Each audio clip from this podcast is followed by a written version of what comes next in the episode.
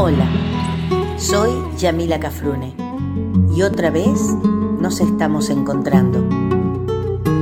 Vos desde tu casa y yo desde la folclórica de Nacional. Porque juntos, vos y yo, hacemos Contame una historia.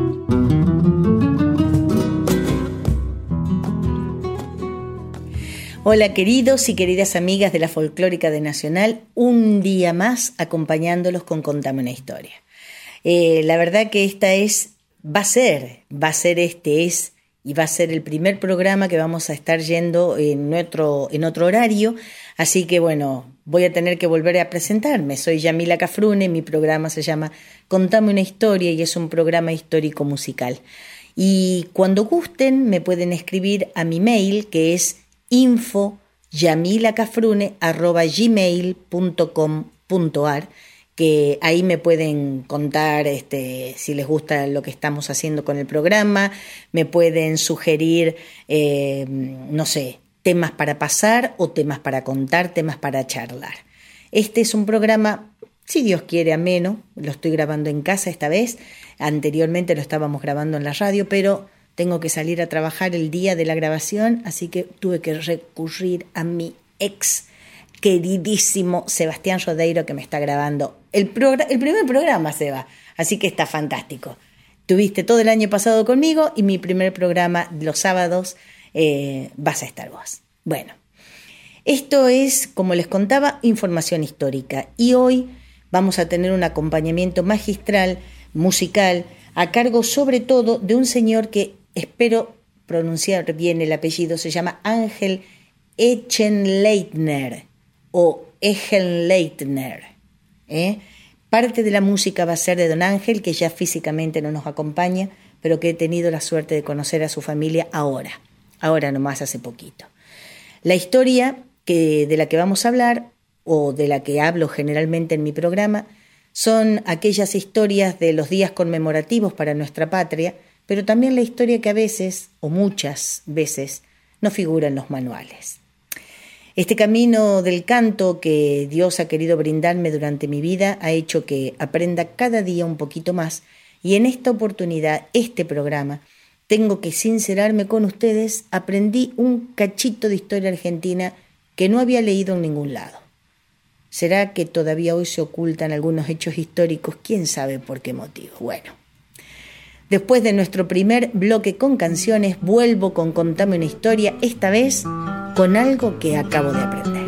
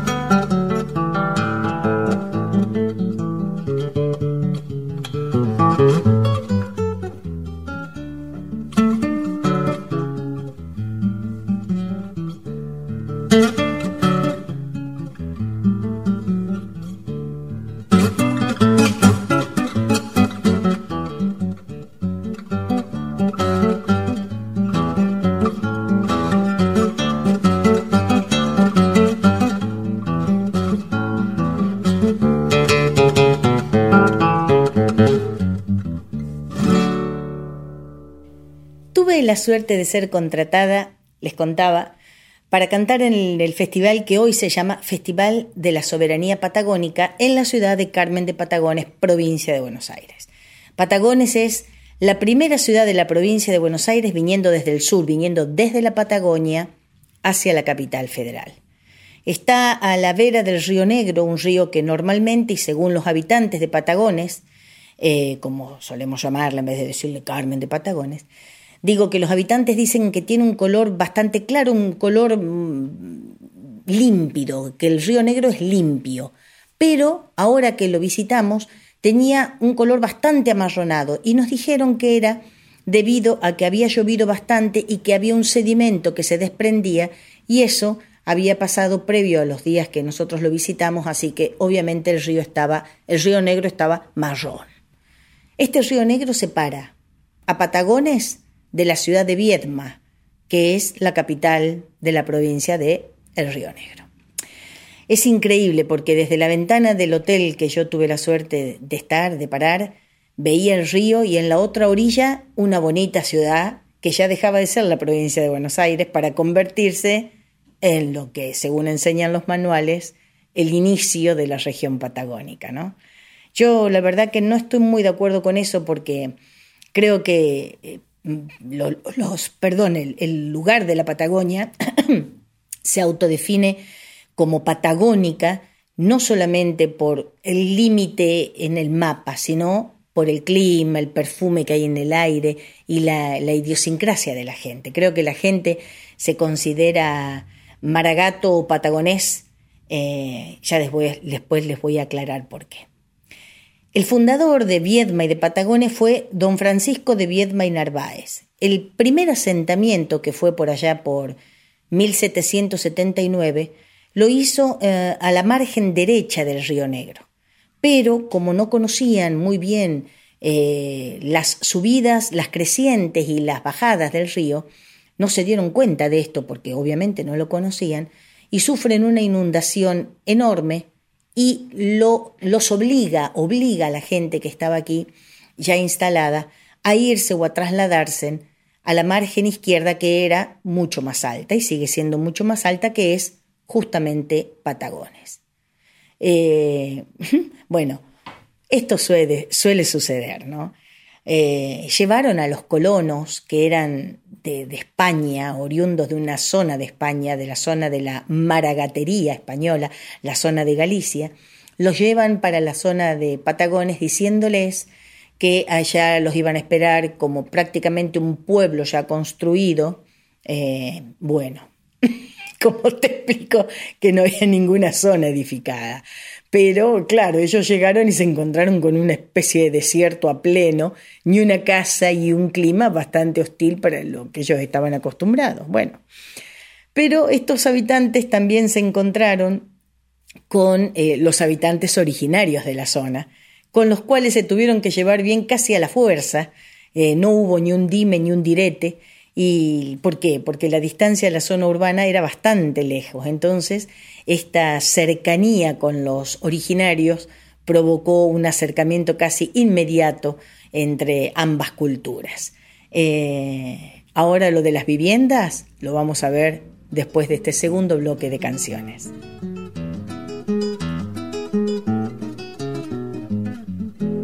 No hay como el palo epiche, valor riñones no hay como el palo epiche para los riñones y el de confiarle al mate en los amores.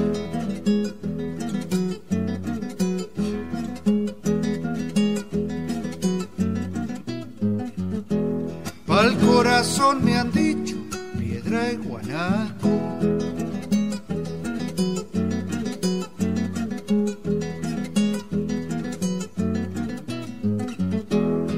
de ir a bolear uno va ver si sano.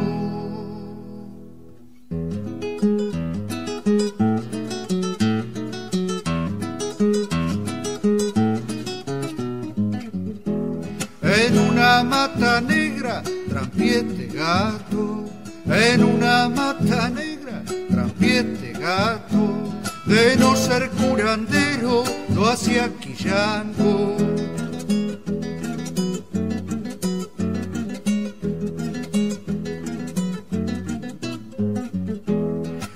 gato en la primera te echa un ojazo.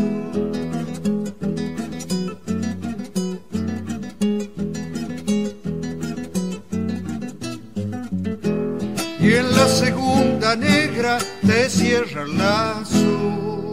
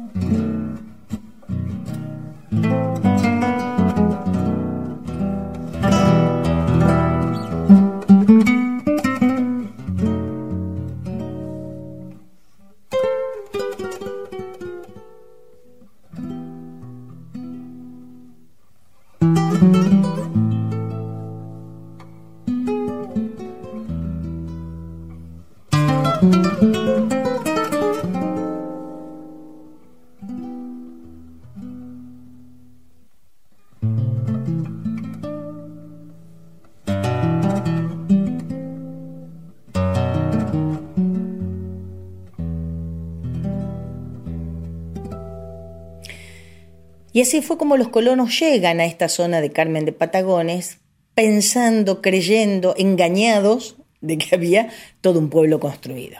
Pero no había ninguna vivienda. Así que acá es cuando interviene la geografía. En esta zona es una, hay una, una roca que se llama Tosca Mora. Es eh, rica en esta, entre comillas, Tosca Mora. La característica de esta tosca o de esta piedra es que es bastante blanda por lo tanto, no les costó mucho cavarlas y formar las famosas cuevas en donde estuvieron viviendo durante muchísimo tiempo. Y acá es por lo cual se les llama maragatos a los y las habitantes de Carmen de Patagones, porque construyen las cuevas en forma similar a lo que tenían en la zona de la maragatería española, que también eran cuevas. Yo también, gracias a Dios, tuve la suerte de estar en Granada y allí todavía hay cuevas en donde viven algunos pobladores, pero también se las ha convertido en pequeños, entre comillas, bares o lugares para tomar una cervecita y comer algunas aceitunas del, lugar, por ejemplo, ¿no? Así que yo, cuando visité la zona, las cuevas de Galicia y, pude ver las zonas de las cuevas de Patagones, inmediatamente me vinieron a la memoria las, las, este, las de Granada, las cuevas de Granada. Así que es maravilloso ver cómo todavía se conservan algunas de estas primitivas viviendas, que eran las cuevas, parecidas, como les digo, a las de la zona española. Por eso es que adoptan el gentilicio de Maragatos y de Maragatas, la gente, la población de Carmen de Patagones. A mí la verdad que yo lo primero que pensé fue que las cuevas eran de los originarios, pero después me dijeron, no, no, era de los colonos españoles. Yo no sé por qué, primero, no sé, hasta que pudieron construir sus casas convencionales, los colonos vivieron ahí. De hecho, estuvimos en un punto cultural donde se conserva parte de la casa original, que es bastante parecida al Cabildo de Buenos Aires, más chiquito, y adentro estaba conservada una de las cuevas, sostenida por este, varias estacas, si se quiere, porque el peso de la construcción ah, moderna arriba de la cueva está haciendo que, bueno, el peso las haga, tenga el peligro de derrumbe, ¿no? Pero obviamente ahí no podés entrar. Simplemente podés estar afuera y ver lo que era la cueva. Eh, parte del techo, por ejemplo, de la casa esa, se conserva, el techo fue hecho por los primeros pobladores, que está hecho con ramas de guindo, soga, es decir, el cuero cortado en lonjas, bien atadas las sogas, las ramas de guindo y barro, por supuesto. Y por afuera están cubiertos con, los, con las famosas tejas musleras, que se le llaman así porque se hacían con este barro, con cerámica, sobre eh, el muslo, sobre la pierna del hombro de la mujer. Por eso es que tienen la forma justamente de la pierna, más angostita para el lado de la rodilla, más ancha para el lado de, de la cadera, y si uno las mira atentamente va a ver que no hay una igual a la otra, por diferentes cosas, o porque las piernas no eran iguales, obviamente, y porque tampoco se habrá usado la misma cantidad de material, ¿no? Los, pudimos ver los ladrillos hechos con la mezcla de barro y paja del lugar, y al igual que el techo nuevo y el techo viejo, donde se nota eh, absolutamente la diferencia del paso del tiempo.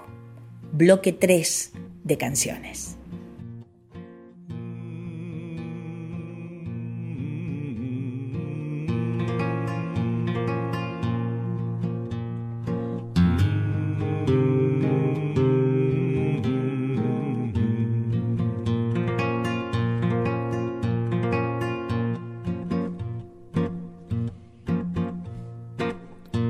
Patagonia, Patagonia, tierra de ángeles sufridos. Ayer te hirieron las balas, hoy te hieren los olvidos, Patagonia.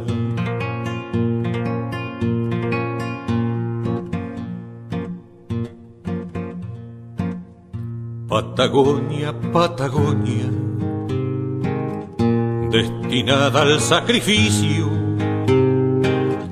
por los que miran de lejos como a indefinido sitio Patagonia.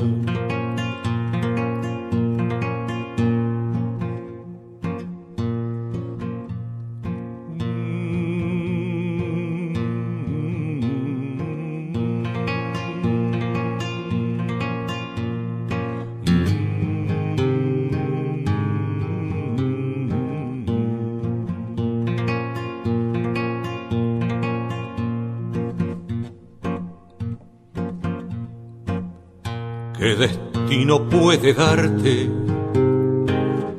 quien no asume tu destino,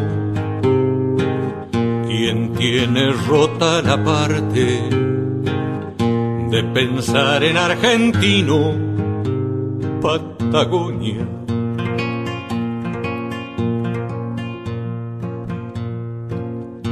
Patagonia, Patagonia, embarazada de mitos que se mezclan con el viento y el aliento de tus hijos, Patagonia.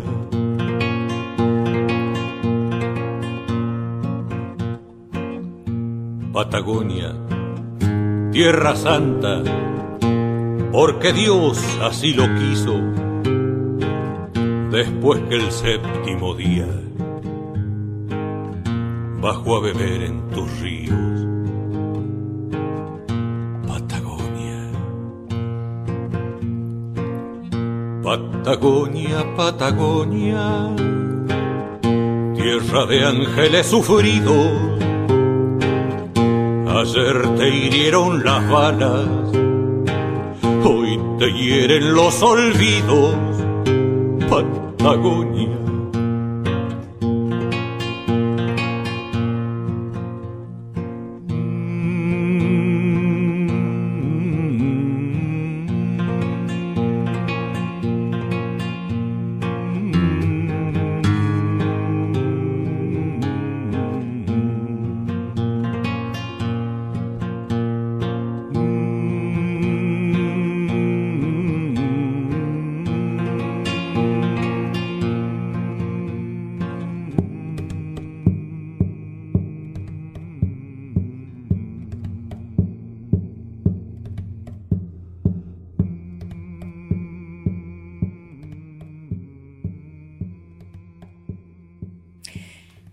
Patagonia. es lo que hace a la parte del acervo cultural arquitectónico, ¿no? que pudimos apreciar en Carmen de Patagones y que todavía se conserva, gracias a Dios y gracias a un grupo de habitantes, porque este lugar que nosotros visitamos entre tantos otros, que se llama Rancho de Rial, de Rial diría yo, estuvo a punto de ser comprada por particulares, tirarla abajo y construir quién sabe qué cosa. Pero los vecinos, los vecinos del lugar de esto hace un tiempo ya, se reunieron y se pusieron a vender bonos por dos mangos con cincuenta. La cuestión era juntar dinero, comprar la casa y donarla a la municipalidad de Patagones. El único requisito o la única condición era que no se enajenara bajo ningún motivo y que se le diera una finalidad únicamente cultural. De hecho, que así fue tiene un patio al estilo colonial, se ve el techo con las tejas que les contaba, las famosas tejas musleras, los tirantes gruesos capaz de, no sé si de algarrobo, de quebracho, pero una madera que soportara no solamente el peso del techo, sino también el paso de los años. ¿no? Y detrás de este patio está la cueva de aquellos primeros maragatos. También hay un saloncito preparado para actividades culturales, que algún día estaremos por esos pagos cantando ahí, si Dios quiere. Una nota de color. Caminando por esas calles que tienen bajadas y subidas muy pronunciadas, no aptas para ciclistas no expertos o inexpertos como yo, por ejemplo, encontramos un árbol, un nogal, y nos pusimos a, comer nueces en la plaza nosotros. Lo más pancho, juntábamos las nueces del suelo y bueno, pero ¿qué pasó? Al frente de, esa, de ese nogal encontramos un autito, no de los más modernos, pero un auto, con un ploteo en el baúl donde había varias caras, chiquitas las figuras de las caras. Y estaba Gardel, el Che Guevara, Piazzola, eh, José Larral, de Facundo Cabral y la última, el Papi. Y nos paramos, dijimos, a ver, ¿de quién es este auto? Entramos al Museo del Banco de la Provincia de Buenos Aires y qué casualidad era de un señor que se llama Rubén Darío, y no solamente papá de nombre, ¿no? Pero que además es un veterano de Malvinas. Así que con protocolo y todo nos abrazamos como si nos hubiéramos conocido de antes. Ellos llevan eh, actividades para que uno reconozca la actividad malvinense, eh, todo lo que fue, toda la trayectoria malvinense de los veteranos, y lo hacen generalmente en las escuelas, ¿no? Para que esto no sea un tema olvidado ni por ellos, ni ellas, ni nosotros. Tema Malvinas ya hablaremos de ellas, por supuesto, dándoles como corresponde el tiempo que, que, se merecen. Bloque 4 de canciones. En el sur nadie es friolento cuando es tiempo de cantar, y menos en Patagones, tierra criolla sin par. Cielito, cielito, que sí cielito de Patagones, que se escuche el bordoneo, como si fueran cañones.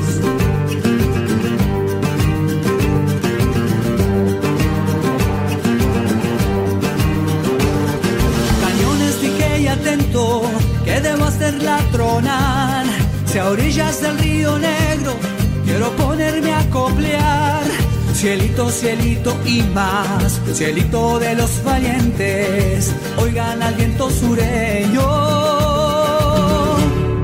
escapar de entre mis dientes.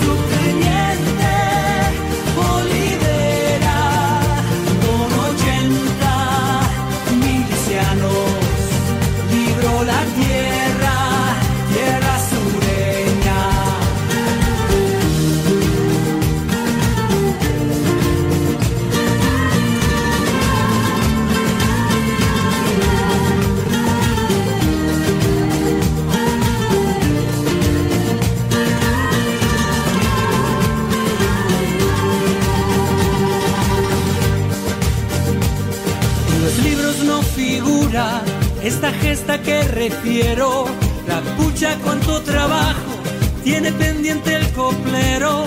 Se desconocen los hechos más allá del Colorado, aunque aquí tampoco faltan algunos desenraizados. Y por eso con mi guitarra voy a abrir una picada, pa' que el fuego del olvido no devore esta patriada. Cielito digo más cielo, cielo de la caballada, en Patagón es la patria. Siempre fue la más amada.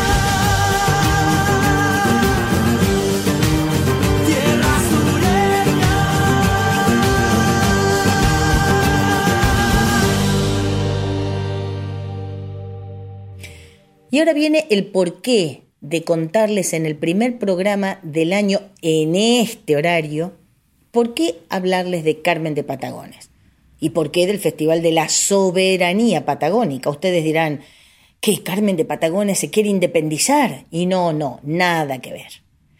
Hablando con una persona de la Dirección de Cultura de Patagones, él decía que para él había tres batallas muy, pero muy importantes para defender o que fueron en defensa de la soberanía de la patria. Una, la vuelta de obligado, dos, la de Malvinas y tres, la de Carmen de Patagones. Y esta última es de la que yo, la verdad, no sabía mucho en realidad y me anoticié de mucho de esto en el lugar. Eh, la batalla ocurre allá por 1820. En realidad estábamos en guerra con el Brasil en 1820. Y esta ciudad, al ser una ciudad portuaria, era una meta para los barcos brasileros porque tenían el objetivo de anclar ahí y de ahí venirse hasta la capital. Pero también era un puerto donde anclaban los corsarios, es decir, se proveían de mercaderías, también venían y vendían, inclusive vendieron esclavos, vinieron barcos esclavistas al puerto de Carmen de Patagones.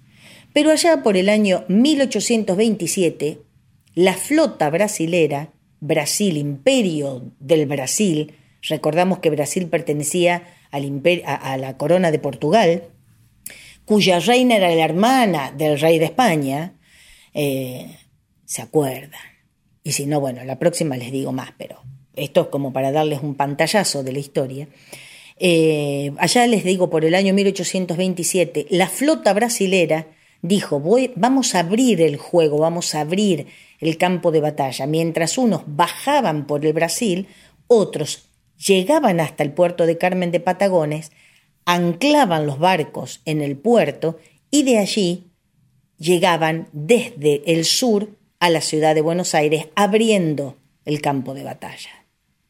Pero si bien Patagones tenía su fuerte y desde la atalaya que tenían se podían divisar el tiempo, con tiempo, la llegada de los brasileros, no era Patagones una ciudad militarizada. Si bien tenía un fuerte, como digo, no era una ciudad donde tenía un ejército preparado para qué. Y por eso es tan importante esta batalla. La batalla la libró no militares, la libraron no militares, sino que la libraron eh, los 800 pobladores que en ese momento aproximadamente tenía la ciudad de Carmen de Patagones. Fue el mismo pueblo el que luchó a mano armada. Eh, nos comentaban que los varones fueron los que salieron del fuerte a luchar, y ya les voy a contar dónde, en tanto que las mujeres se vistieron como varones, vistieron y formaron muñecos vestidos de varones y los pusieron al lado de ellas, que se habían quedado en el fuerte, como para demostrar, cuando contaran cabezas los brasileros, que había más cabezas que las que realmente había, ¿no? que eran las de las mujeres, que también estaban obviamente con armas. Los varones sí se movilizaron a caballo, algunos de ellos, eh, y se fueron hasta un cerro que se llamó Cerro de la Caballada, justamente porque a los siete días del desembarco brasilero, los argentinos le dieron batalla ahí. Entre esos hombres había muchísima población negra que había anclado en los, barros, en los barcos este, con esclavistas, los barcos esclavistas. Esto ocurría el 7 de marzo de 1827. Bloque 5 de canciones.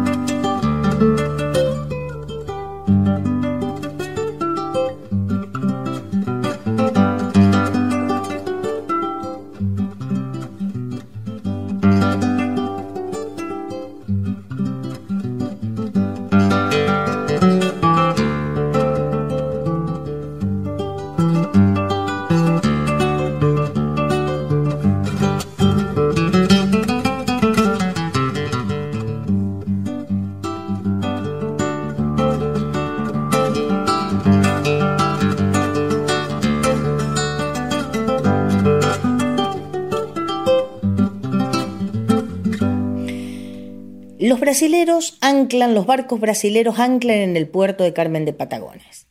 Eran pocos los criollos, eran 800 entre hombres y mujeres, los y las criollas. Formaron las criollas muñecos para engañar a los brasileros. Pero además, los brasileros tenían un vaqueano que los guiaba eh, engañosamente, si se quiere.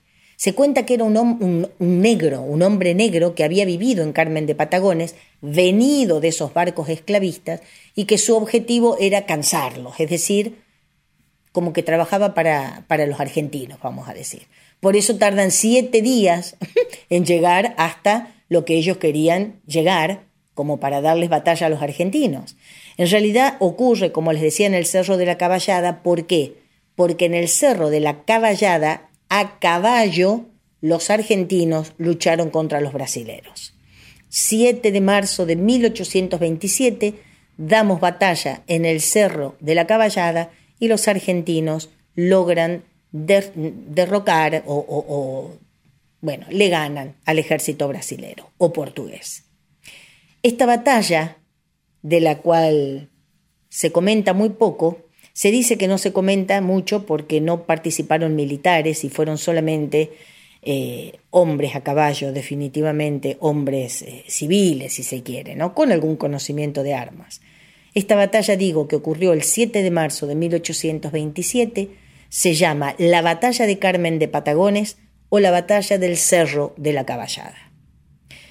Otro dato, había militares y había uno o dos ponele 10, bueno, pero no hacían al número de los defensores. Había un subteniente que se llamó Sebastián Olivera, que los comandaban, pero muchos más maragatos o patagoneses hablan de un gaucho, un vaqueano que fue el que los condujo, que se llamó el gaucho José Luis Molina, al que muchos consideraban o reconocen como el verdadero líder de los patriotas, ¿no? También hay algunas perlitas escondidas por la baja, por la parte de atrás de la historia, este, que se dice que eh, hubo un, capitán brasilero que lucía en su dedo un anillo de oro que le había regalado su prometida, eh, obviamente brasilera o portuguesa, que lo estaba esperando en el Brasil, estaba esperando su regreso. Pero este capitán tiene la mala suerte de ser muerto en batalla. Y algunos dicen que el gaucho Molina se quedó con el anillo. ¿Y qué se cuenta en Carmen de Patagones? Que todavía anda el alma del capitán buscando el anillo perdido. Esa es una. No te puedo explicar las otras leyendas que nos han contado, ¿no? Bueno, la cuestión es que es la batalla de Carmen de Patagones es una más por la soberanía de la patria. Se dice que eh, se tomaron siete banderas, como viste que se toman las banderas cuando se, se gana una batalla, se toman las banderas del, del enemigo o del contrario. De las siete banderas, cinco se quemaron o se perdieron. La gran mayoría de los patagoneses te dice, patagonenses, bien digo, dicen que se quemaron. Y hay dos que yo pude ver en la iglesia, una que es gigante, brasileras obviamente, ¿no? Una que es gigante y la otra es la mitad casi exacta de la bandera grande. Estas banderas eh, las llevan a la iglesia y se las entregan a la Virgen del Carmen, que es, mira qué casualidad, la patrona de Carmen de Patagones, igual que de nosotros, de Cañuelas. Yo vivo en Cañuelas, para quien no sabe, que es nuestra patrona, la Virgen del Carmen. ¿Y cómo se las, eh, se las entregan? No se las entregan en señal de rendición o de aclamar nuestra victoria, sino como una ofrenda, porque la Virgen, para agradecerle a la Virgen del Carmen, que los hubiera protegido durante la batalla. Bloque 6 de canciones.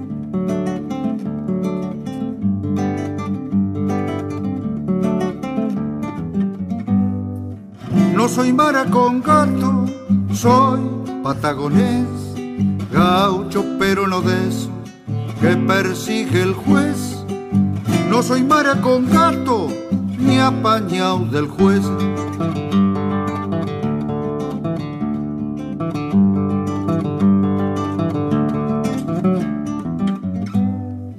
Acordate del verso del viejo herrero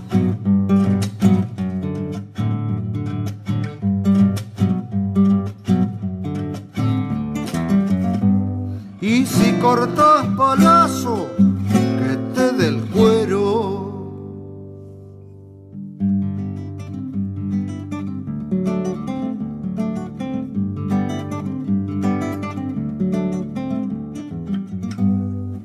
Guarda con este gato, no es mara un pintado, se pone de más fiero si hay gato encerrado. Guarda con este gato, que ha sido trampeado.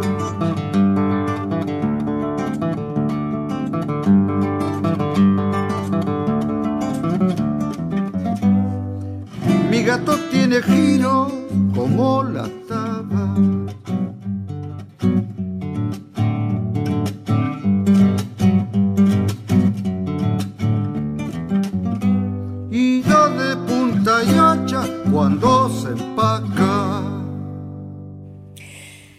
bueno, hablando del Cerro de la Caballada, de la batalla de la Caballada, del Cerro de la Caballada de Carmen de Patagones, hemos llegado al final, así, con canciones y con historia, al final del primer programa que va a salir este sábado de 3 a 4 de la tarde por mi querida folclórica de Nacional.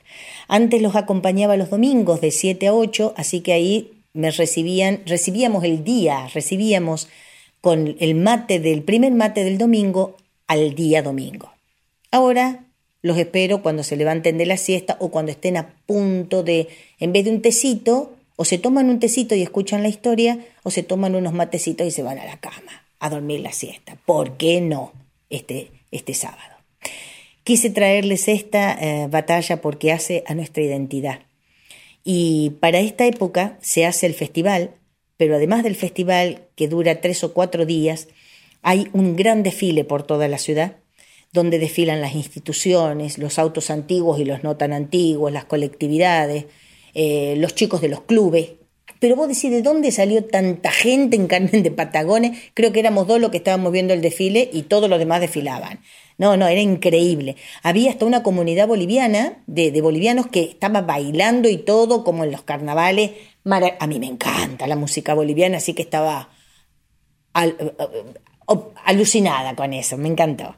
Bueno, y acá hemos llegado. Les, recuerdo eh, a dónde pueden escribirme. Al a este mail cuya dirección es info arroba, perdón, info arroba Les vuelvo a decir, info. Y para despedirme, el año pasado lo hacía con una frase de don Alberto Metol Ferré. Esta vez, este año, lo vamos a hacer con una de las estrofas del Martín Fierro que nos va a acompañar. Capaz que durante todo este año, si es que no se me da, se me chifla el moño y la cambio, ¿no? Pero por ahora les digo, mas nadie se cree ofendido, pues a ninguno incomodo, que si canto de este modo por encontrar lo oportuno, no es para mal de ninguno, sino para bien de todos. Hasta el próximo programa, si Dios quiere.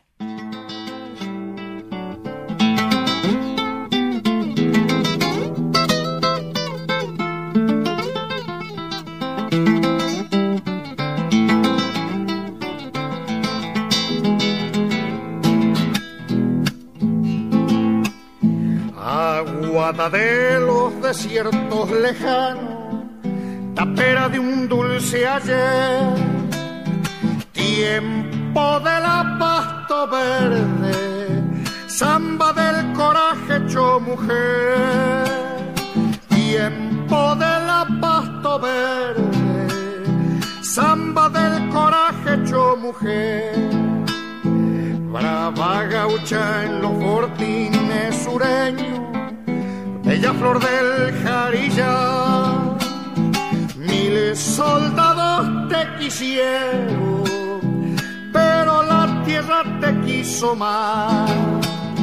Miles soldados te quisieron, pero la tierra te quiso más sobre la reja entre las piedras donde duerme tu voz, mi guitarra lloró.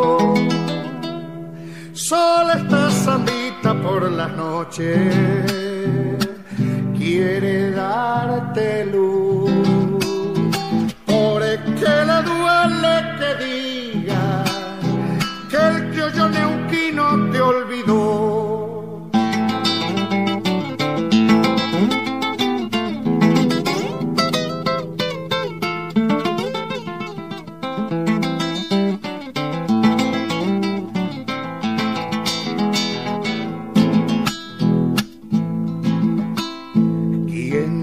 llamó pasto verde fresquita, tal vez tu aroma sintió. Poema de los desiertos, versos de un coplero que pasó.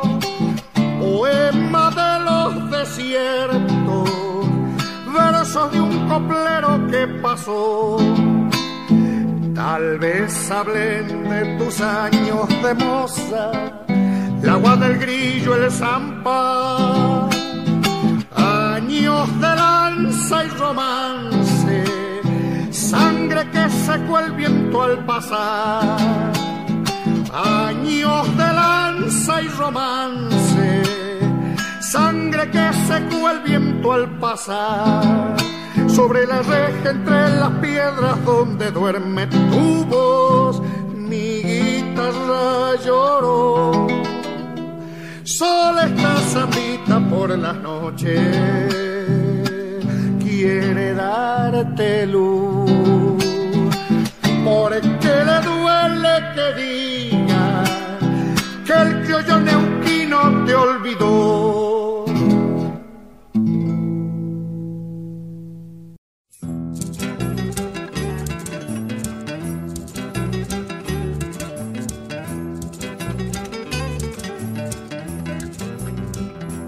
pasando una picana de ñandú. Lo sorprendió la tarde en el yegüen, arriero soñador de piño y luz, que supo ser señor en el laiquén.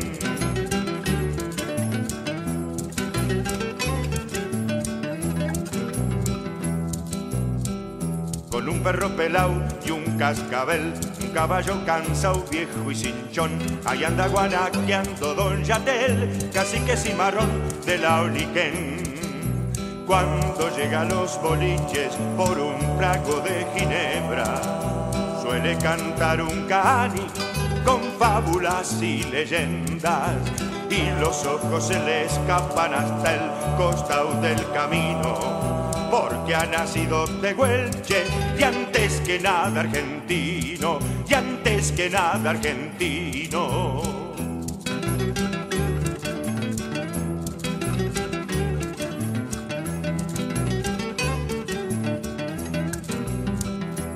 ¿Cuántos recuerdos tiene don Yatel de la isla Pavón y del Cardiel cuando llegaba el barco de don Luis trayéndole banderas para él.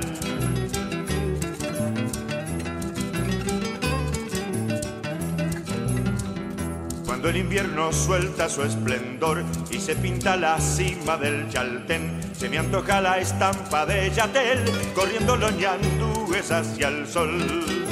Cuando llega a los boliches por un trago de ginebra, suele cantar un cani con fábulas y leyendas y los ojos se le escapan hasta el costado del camino.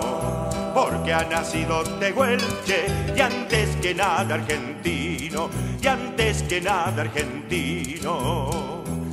Che, Yatel, tomate otra ginebra paisano. No, ya me voy ya. No, sí, ya me voy.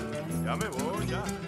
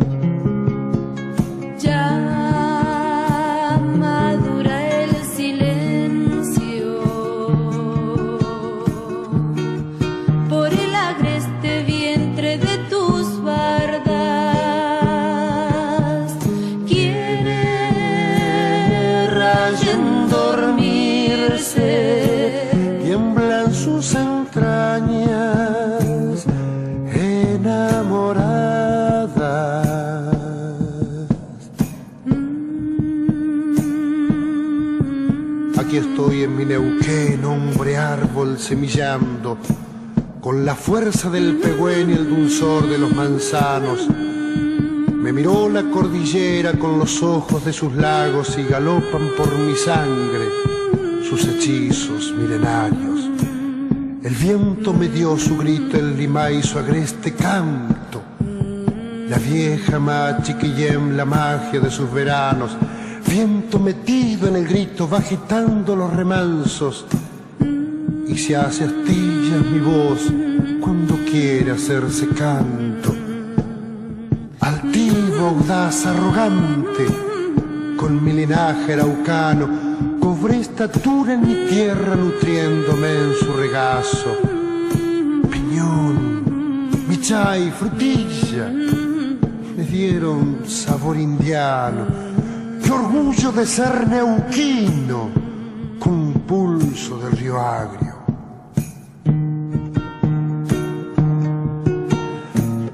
was given.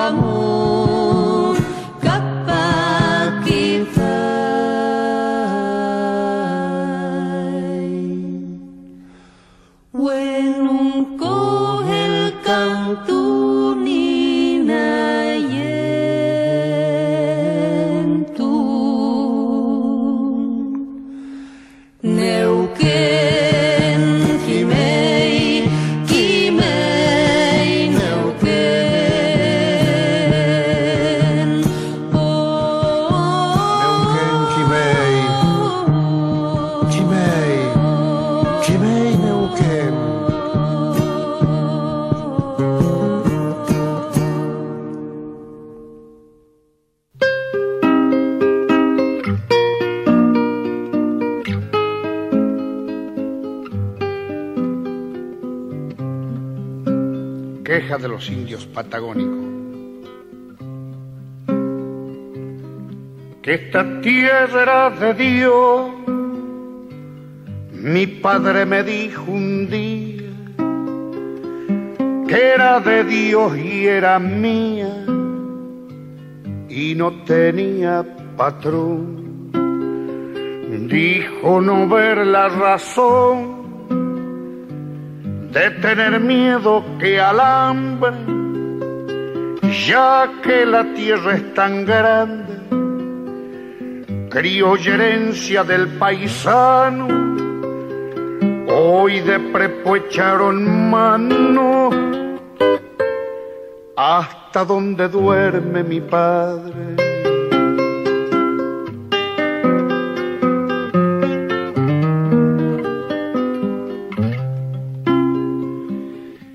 Tierra donde largos años veranaron mis abuelos por estas leguas del suelo, donde hoy yo parezco extraño, las leyes gauchas de antaño cayeron al papelaje, le han puesto precio al pastaje y cercaron las aguadas. Quise ser algo y soy nada. Ya no es mío ni el paisaje.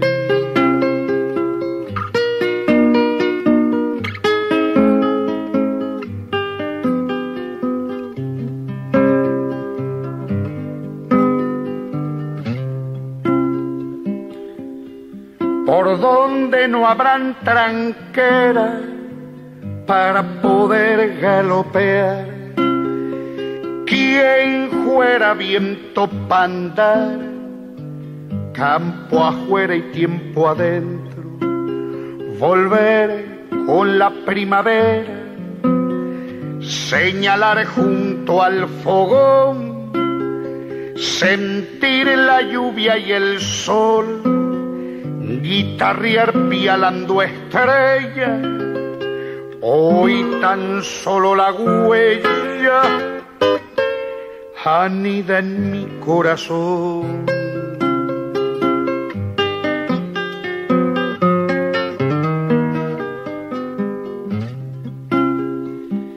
Aquí nací, me crié, campeador de sueño y vaca Hoy me quedo un piño es flaca y este pobre pangaré, pucha pan derrumbearé, ya que todo lo que amaba, lo que a mis hijos dejaba, hoy es para los de arriba, Suerte que el cielo está encima, sino también lo alambraba